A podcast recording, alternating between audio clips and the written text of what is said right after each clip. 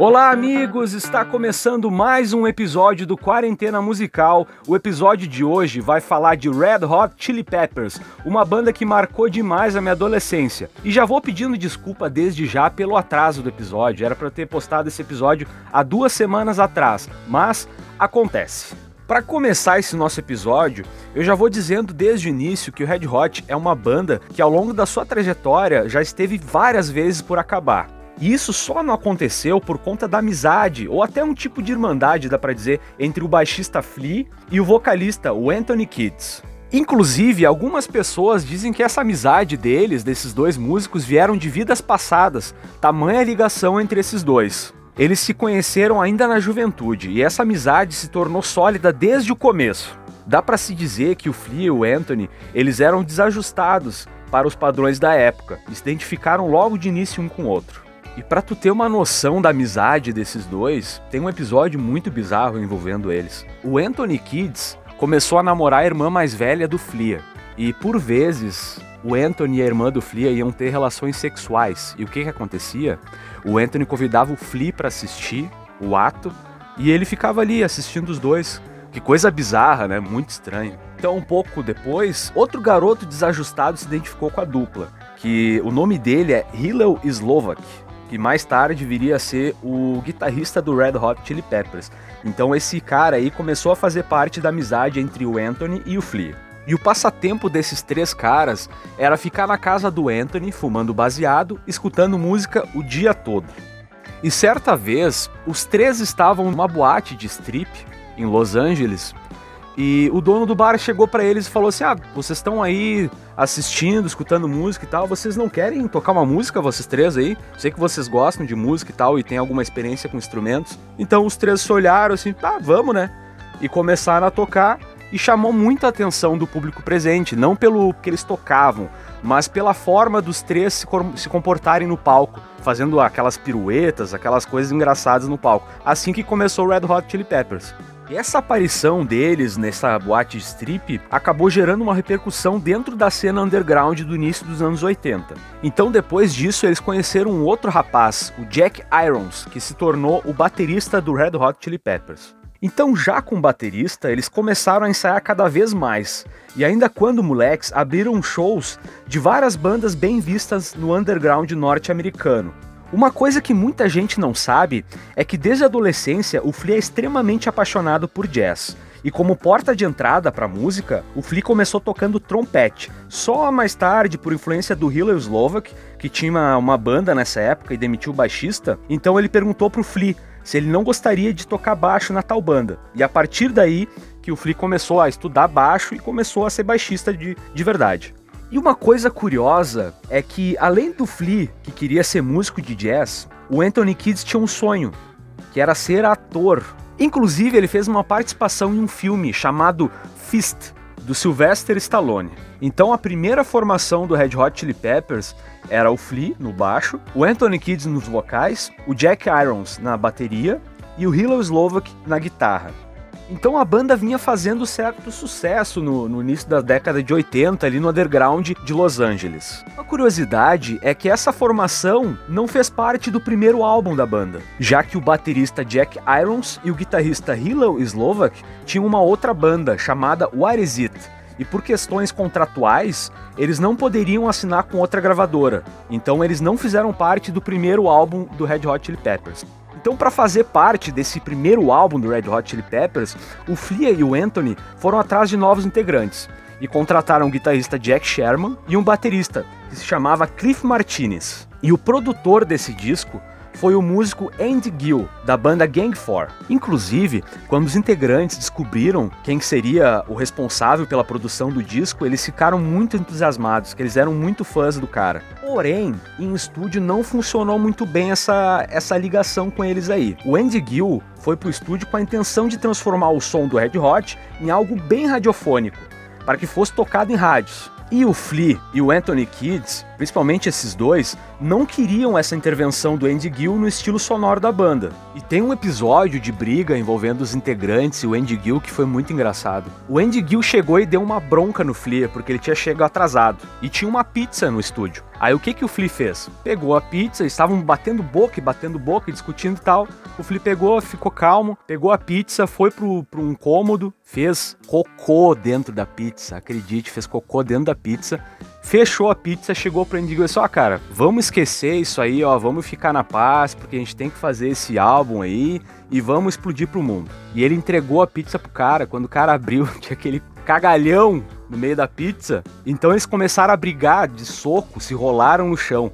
Então esse episódio foi é só para tu ter noção da, da, das rusgas que vinham tendo entre o produtor desse disco e os integrantes da banda. Então o que que aconteceu? Esse álbum, o primeiro álbum do Red Hot Chili Peppers, não vendeu quase nada, aliás muito abaixo do que a gravadora esperava. E o que que aconteceu? A banda, o Anthony e o Flea, que eram os cabeças da banda, foram atrás do Hillel Slovak novamente. Então depois, em 1985, depois do lançamento do segundo disco, que era o Freak Style, que aliás foi produzido pelo George Clinton, que é, era um cara que a banda gostava demais também pelos trabalhos no Funkadelic. E logo depois do lançamento desse disco, a banda acabou ficando sem empresário. Talvez por conta da baixa venda do disco anterior e tal. Tamanho era o fracasso da banda nessa época que eles passavam até a ser ignorados pela gravadora, que era a EMI. Então, eles, sem o empresário e, e colocados na geladeira pela gravadora, tiveram a procura de um novo empresário que nada mais nada menos era o Malcolm McLaren, que anteriormente tinha sido o empresário dos Sex Pistols.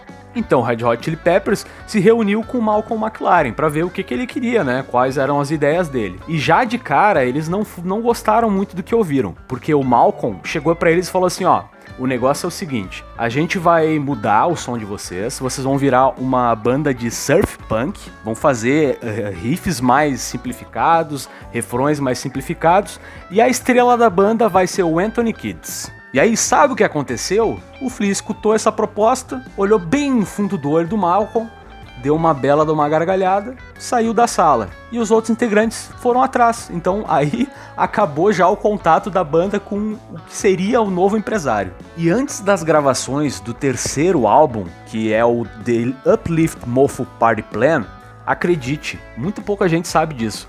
O Anthony Kids foi demitido da banda.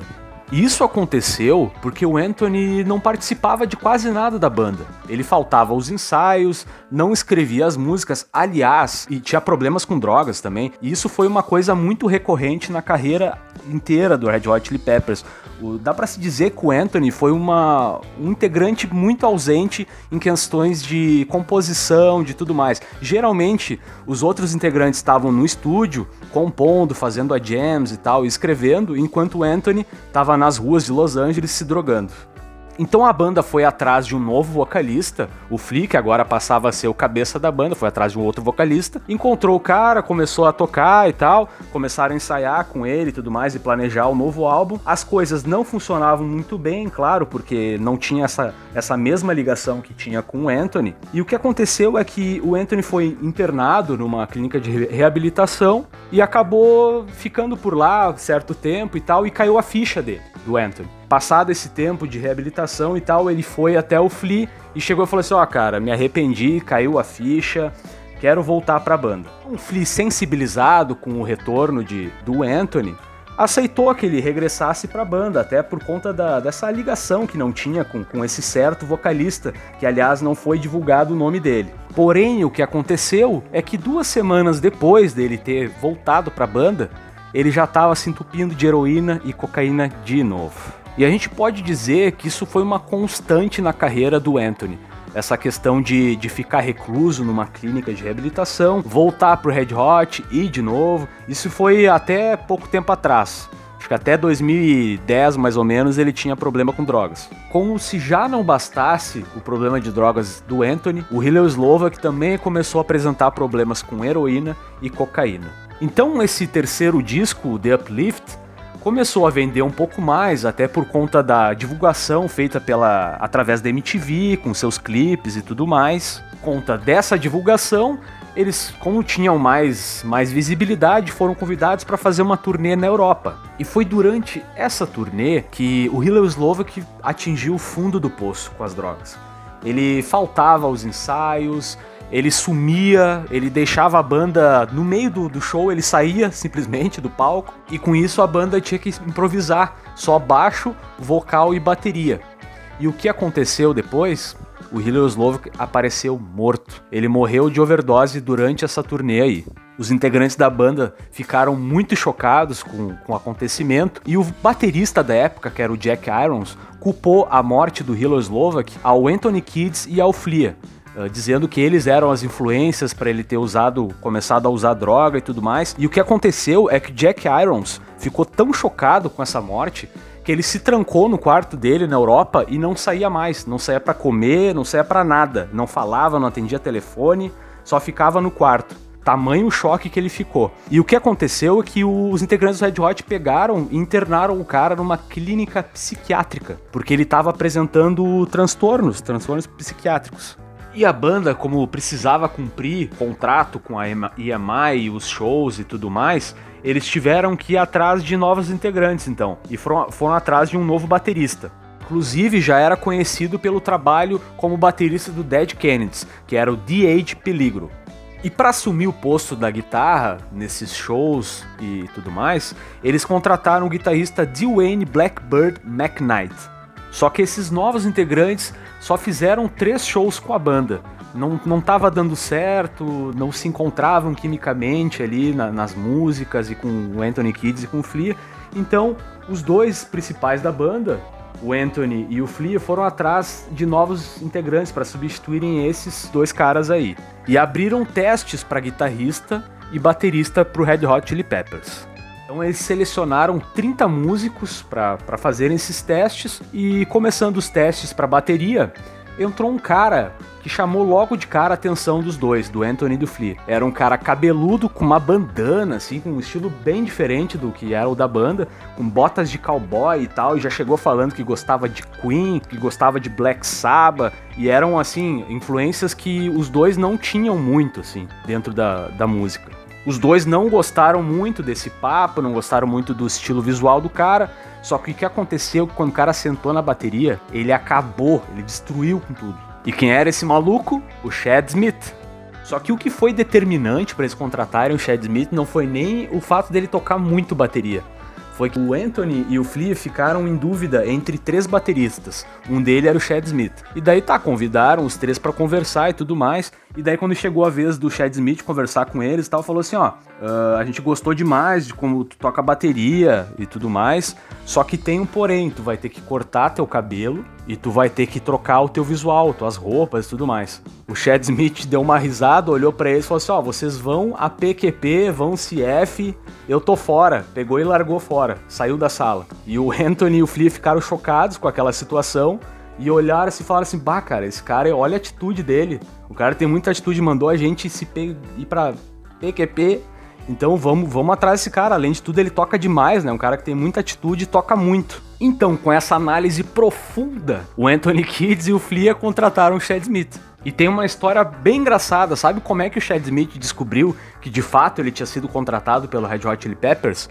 Ele estava em casa e tocou o telefone dele. E daí era, era o representante do Red Hot falou assim, ó, encontra os caras no estúdio tal, tal hora. Beleza. Ele pegou e foi para lá. Quando ele chegou, ele abriu a porta e se deparou com os caras pelados. E daí o cara olhou para ele assim, o representante falou assim, ó, tu te pela e vai junto com os caras lá que tu vai tirar a foto da banda. Então assim que ele descobriu que ele fazia parte da banda. E já para a escolha do guitarrista, aconteceu assim. O Peligro, que era o baterista anteriormente, antes dele ser demitido pela banda, ele chegou e falou assim: "Ó, tem um guri que vocês precisam assistir tocar.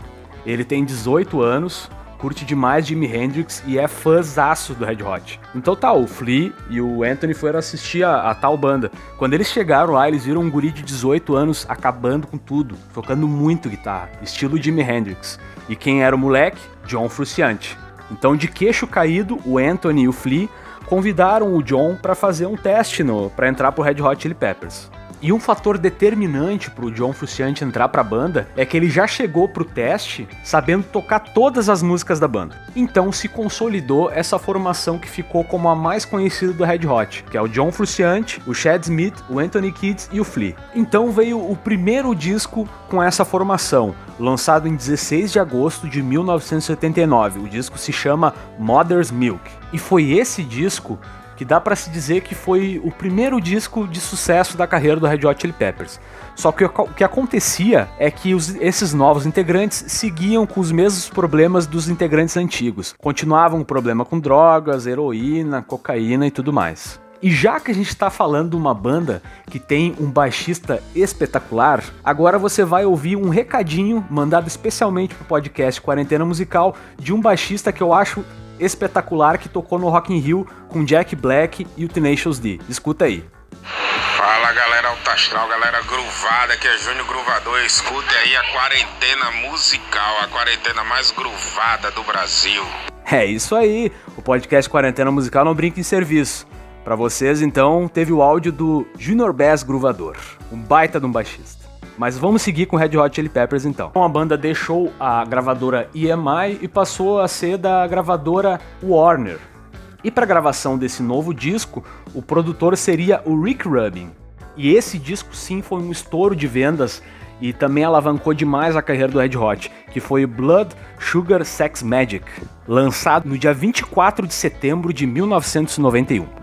E uma coisa curiosa sobre esse álbum é que acredite se quiser, ele foi composto, escrito, as letras e tudo mais, praticamente todo o tempo sem o Anthony Kids. E aí o que, que aconteceu? A gravadora alugou uma mansão. Rick Rubin mandou a gravadora alugar uma mansão e criou um estúdio dentro dessa mansão.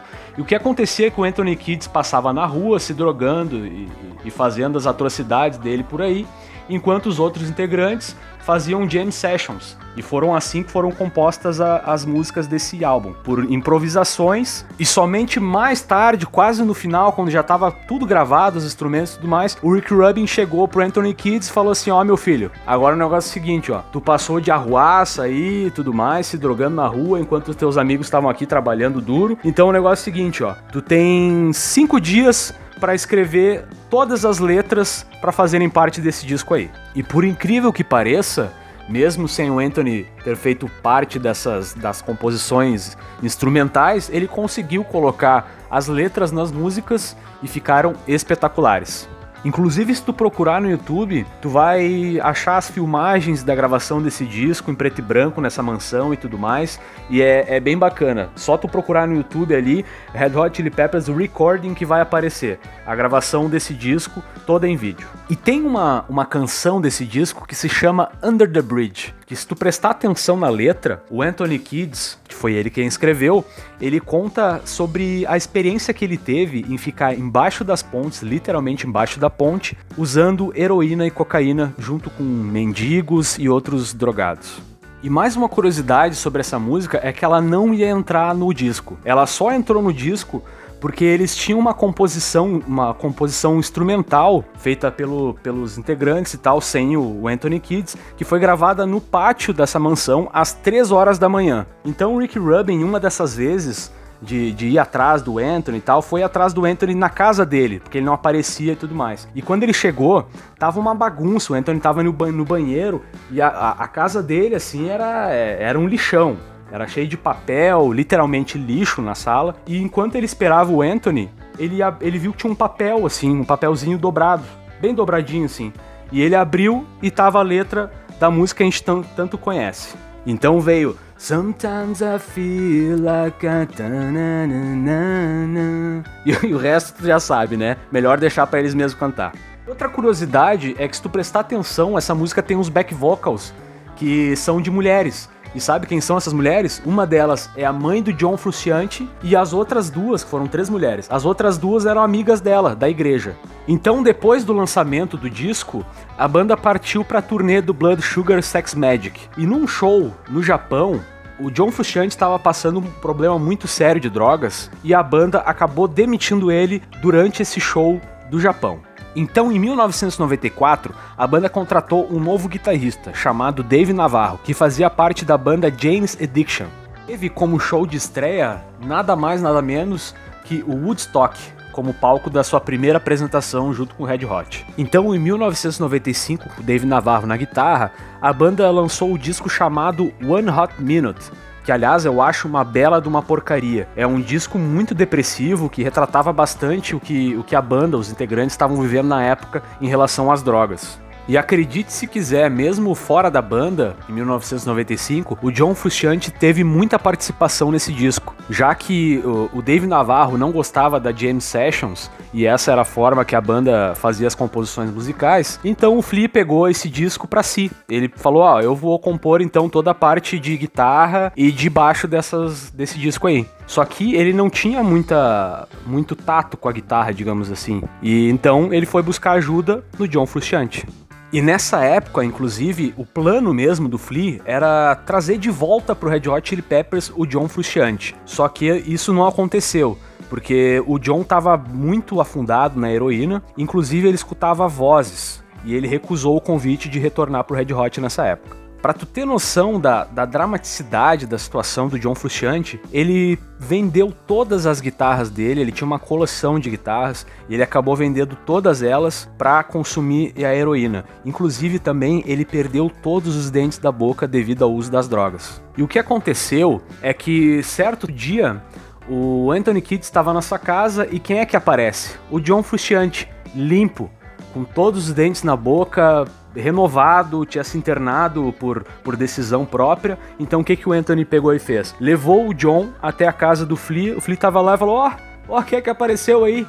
Então o que, que eles fizeram? Começaram a, a fazer suas, suas jam sessions uh, brilhantes na garagem do Flea. Então a banda passou a ter novamente aquela liga. Ligaram imediatamente pro Chad Smith falaram: Ó, oh, aparece aí com as tuas baquetas, porque eu acho que a gente vai ter o Red Hot de volta. Inclusive, essa química entre o John Frusciante e o Flea é uma coisa que o Rick Rubin falava que ele nunca tinha visto. E tu, eu agora eu vou te perguntar, tu já viu uma guitarra e um baixo falarem, dialogarem entre si? Acho que não, né? Então vai no YouTube e coloca Red Hot Chili Peppers, Slane Castle e coloca a música Californication. Escuta a jam session do Flea e do Anthony Kids antes de começar a música. É uma, uma das coisas mais espetaculares que eu já ouvi em toda a minha vida. Então, a partir dessa reunião, veio o disco Californication, lançado no dia 8 de junho de 1999. Para mim, um dos discos mais marcantes da carreira do Red Hot. Mais tarde, no dia 9 de julho de 2002, foi lançado o By The Way, que muita gente uh, subestima esse disco, diz que o Red Hot mudou demais a partir desse disco, mas para mim é o melhor disco de todos, porque é, é, tu vê mais nitidamente a mão e a guitarra do, do John Frusciante em todas as composições da banda. Inclusive, esse foi o primeiro disco do Red Hot que eu tive, que aliás eu tenho até hoje, que eu morava em Capão da Canoa na época, em 2002, litoral norte gaúcho aqui do Rio Grande do Sul, e eu tava passando na frente de uma, de uma loja de discos, de CDs, né, no caso, e eu vi lá By The Way Red Hot, eu vi aquele clipe na MTV do By The Way toda hora, eu pensava, bah, eu tenho que ter esse CD. E era perto do Dia das Mães, o que que eu fiz? E, aliás, eu, eu, eu já fiz isso muitas vezes na minha vida, e eu peço desculpa para minha mãe. Eu comprava os CDs que eu queria e dava para ela. E o By The Way, inclusive, foi um desses discos que eu comprei pra minha mãe, que ela também gosta de Red Hot e, e de Nirvana, que foi um dos CDs que eu também dei pra ela, mas depois eu pegava pra mim o CD, porque eu queria ouvir. E eu tá aqui na minha gaveta até hoje. Enfim, só para dizer um pouco da minha relação com esse CD, que para mim é um xodó. Inclusive, em 2002, o Red Hot Chili Peppers fez um show em Porto Alegre, na turnê do disco By The Way. A abertura foi da banda gaúcha Comunidade Ninjitsu. E com exclusividade agora, nós vamos escutar o relato dessa passagem do Red Hot por Porto Alegre, de quem representava a banda na época, Lele Bortolatti, e também dos integrantes da comunidade, o baixista Fernando Endres e o guitarrista Fred Endres. Então, agora com vocês, as histórias do Red Hot Chili Peppers num solo gaúcho em Porto Alegre, pela voz do Lele Bortolatti, que vai ser o primeiro áudio aqui que eu vou rolar. O segundo vai ser do Fernando Endres e o terceiro vai ser do guitarrista Ed Endres ou Fred Chernobyl. Então curtam aí. E aí, Arthur, beleza? Cara, esse lance do Red Hot foi uma história muito doida, cara. Tipo, porra, uh, nessa época aí a gente tava uh, na, fazendo o turnê do. Se eu não me engano, cara, era do disco Aproveite Agora, eu acho, da comunidade, cara. Eu não lembro direito, acho que era. Uh, e pintou essa possibilidade, a gente ficou sabendo que o Red Hot ia tocar em Porto Alegre. E, cara, e a gente foi atrás dos contatos e tal, foi a galera da opinião que trouxe, eu já conhecia os caras, daí a gente mandou material da banda para a empresa que, tinha, que ia trazer o Red Hot para Porto Alegre e tal, e rolava na época já um, um acordo da eu acho que era gravadora, acho que era Continental, Universal Warner, não lembro, cara. Enfim, a, a gravadora do, do, do, Red Hot e, tinha pedido já, tinha acertado com a produtora que a banda que ia abrir os shows no Brasil seria o Detonautas. Era a época de lançamento do Detonautas e tal. Mas aí, cara, a gente entrou em contato com essa empresa, via os guri da opinião e a gente apresentou para eles o trabalho da comunidade. Os caras viram que a comunidade era uma banda muito forte aqui no Rio Grande do Sul, que levava muita gente e aí, cara, a gente né, começou a fazer uma pressão e explicou pros caras que a gente queria, queria, que seria importante, que isso poderia até ajudar na venda de ingressos na época, ter uma banda de abertura daqui seria mais legal, ninguém conhecia o Detonautas aqui na época. E os caras toparam, acharam legal a, a, a ideia Aí oficializaram o convite e tal, cara, porra, daí, velho, a gente comemorou e, e foi uma coisa muito doida, cara, o dia, na, na, véspera, cara, na véspera do show, a gente, os guris da opinião nos colocaram no hotel, mesmo hotel que o, que o Red Hot parou, que foi o, o Sheraton. E aí, cara, na noite anterior do show, cara, a gente tomou um trago no bar do Sheraton. Eu, o Fred da comunidade, o Chad Smith, cara, e mais uns outros caras da produção deles lá, mais uns caras daqui de Porto Alegre também. Cara, nós, assim, nós tomamos um trago, velho. Foi uma coisa muito divertida. O Chad Smith, cara, é uma figuraça, assim, figuraça, é, né? O Fred se apresentou para ele, eles trocaram ideia, é, depois ficaram falando de som e, cara, e a gente Pra tu ter uma ideia, cara, a gente acabou com o estoque de cerveja do bar do Sheraton, cara, sabe? Tipo assim, nós acabamos com a cerveja, cara, foi uma loucura, nós bebemos muito, foi muito engraçado, foi tudo muito divertido. O Chad Smith foi um cara muito acessível, muito acessível. Os outros da banda não estavam acessíveis, inclusive eles estavam até com, com médicos acompanhando eles, né? Estavam em desintoxicação e tal, tavam, não estavam tão bem reclusos assim. É, e, o, e o Chad Smith não, cara. O Chad Smith foi um cara muito gente boa. No dia do show, é, é, a gente foi pro Gigantinho e tal, passagem de som, ficamos lá e tal, direto, para não, pra não atrasar nada. E aí o Chad Smith foi no, no, camarim, falou com os guri. Na hora do show da comunidade, o Chad Smith, inclusive, ele levou o, o, o Flea e o Fruciante pro palco para ver o show. E, e, cara, eles curtiram muito, muito. Eu tava filmando o show, eu vi eles, eu comecei a filmar eles, eu tenho umas cenas disso guardadas.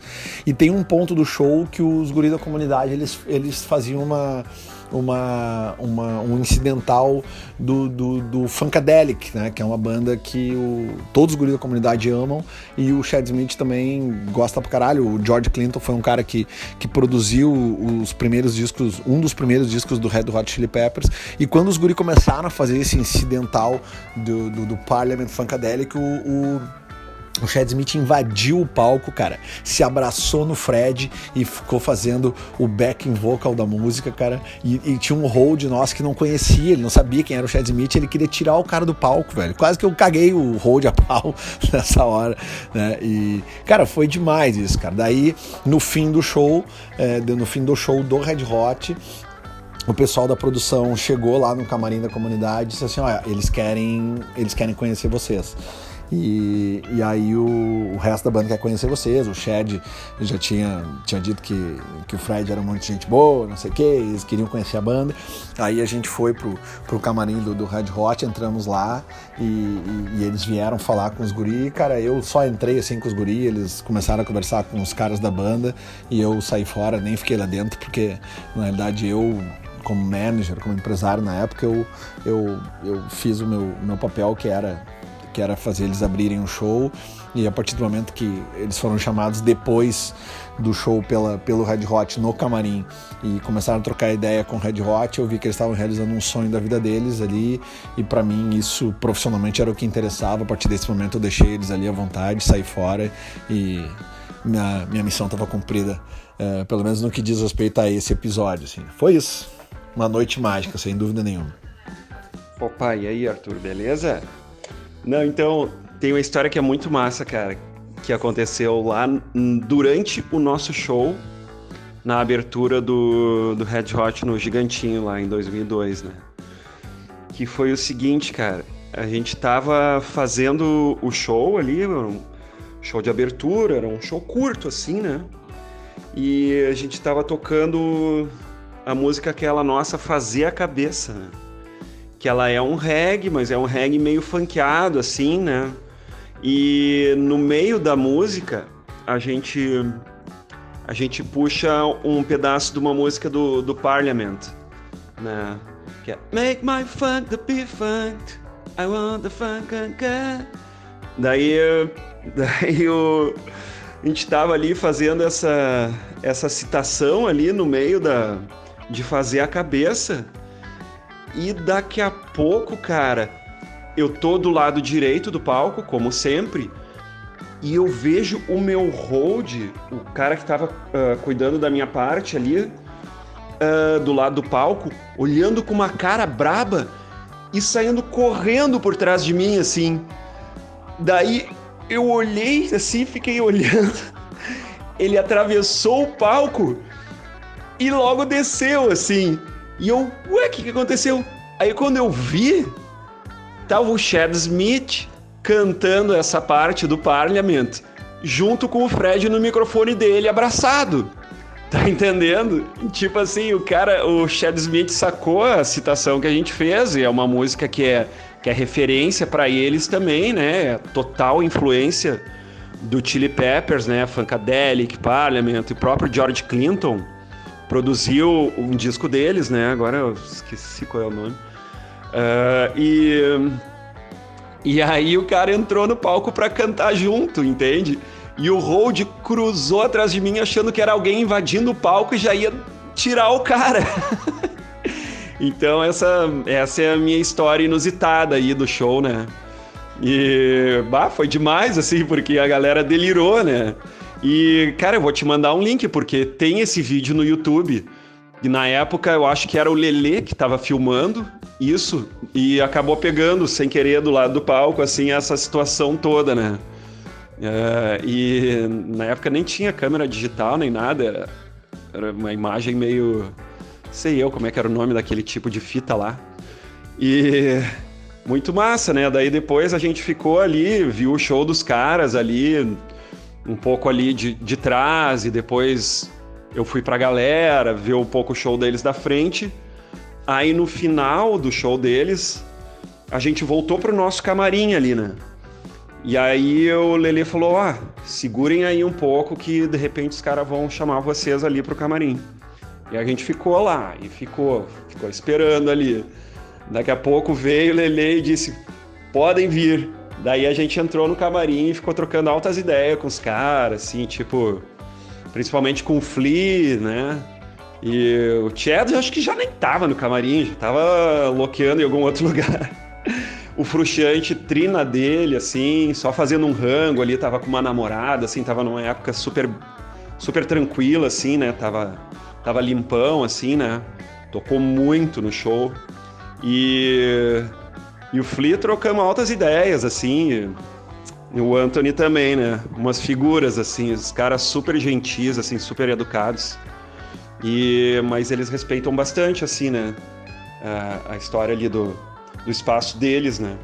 Mas eles nos, nos atenderam e eles admiraram bastante, assim, porque eles, eles disseram que, que geralmente as bandas de abertura são bandas, eram bandas assim que são uh, diretamente influenciadas por eles, assim, né?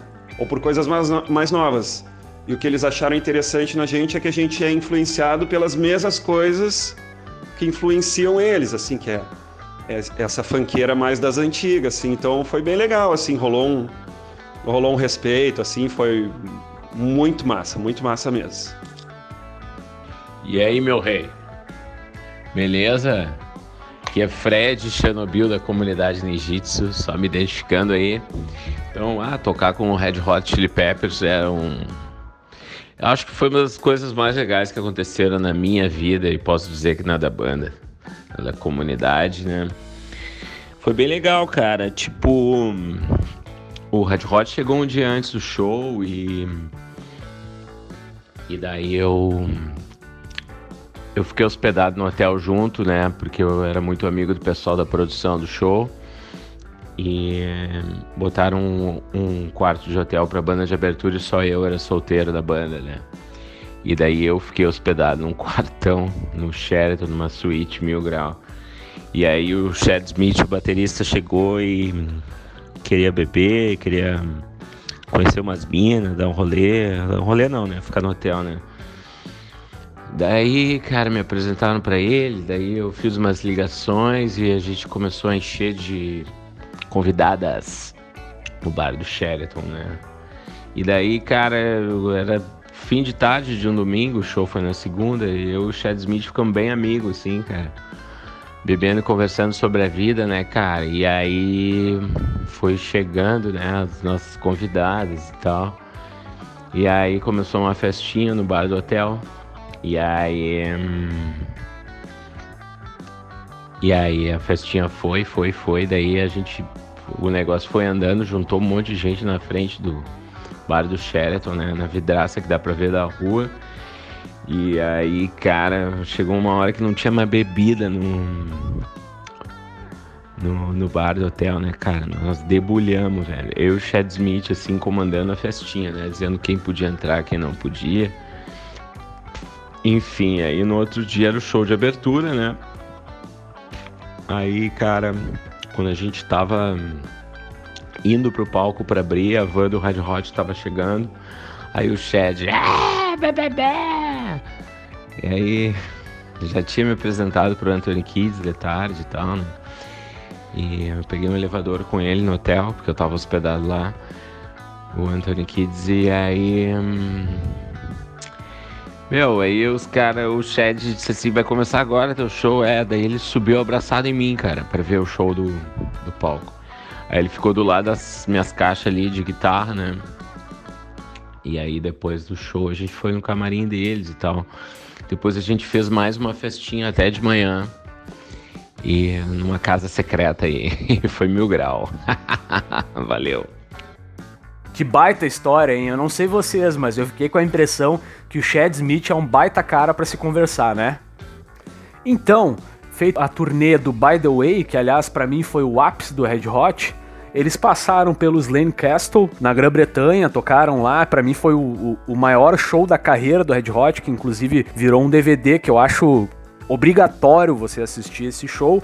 Então, em 2006, a banda lançou o Stadium Arcadium, lançado no dia 5 de maio de 2006. E tem uma música nesse disco que se chama Danny California, que para mim é uma das melhores e o clipe é sensacional. Tem gente que diz que é um plágio de uma música do Tom Petty. Então, depois que acabar esse episódio aqui, vai no seu Spotify, coloca Tom Petty, música Mary Jane's Last Dance e vê se, se tem alguma coisa a ver. Eu, sinceramente, acho bem parecida mesmo. E foi na turnê do Stadium Arcadium que o John Frusciante uh, chegou para os outros integrantes da banda e falou que queria ter um guitarrista de apoio, um cara que ficasse atrás do palco dando suporte. E ele chamou o amigo dele, Josh Klinghoffer. Nossa, é difícil falar esse nome, hein? E se tu reparar, tem vários shows dessa turnê que o Josh tá ali atrás tocando, até, até às vezes ele aparece mesmo. E no final dessa turnê, todos os integrantes bem desgastados e cansados com turnês mundiais e tudo mais, e o John Frusciante resolveu pedir demissão, porque ele não queria mais tocar rock, queria tocar alguma coisa mais próximo do eletrônico. Então, o John Frusciante saiu da banda novamente. Então o que aconteceu? Eles acabaram contratando de fato Josh, só que não como músico de apoio, em sim o integrante fixo da banda.